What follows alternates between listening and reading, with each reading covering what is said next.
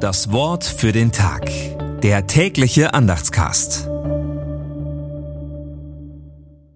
Donnerstag, 18. Januar 2024.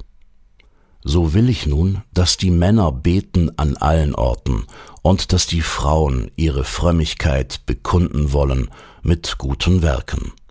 1. Timotheus 2, Vers 8 und 10. Gedanken dazu von Wilhelm Birkenmeier. In der damaligen Zeit hätte es Ärger für das Evangelium bedeutet, wenn sich Männer und Frauen der Ordnung widersetzt hätten, die der Apostel beschreibt.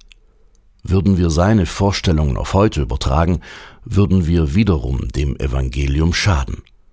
Für Missbilligung des Evangeliums sorgen wir aber auch, wenn wir in der Kirche den Geschlechterkampf kopieren und pflegen.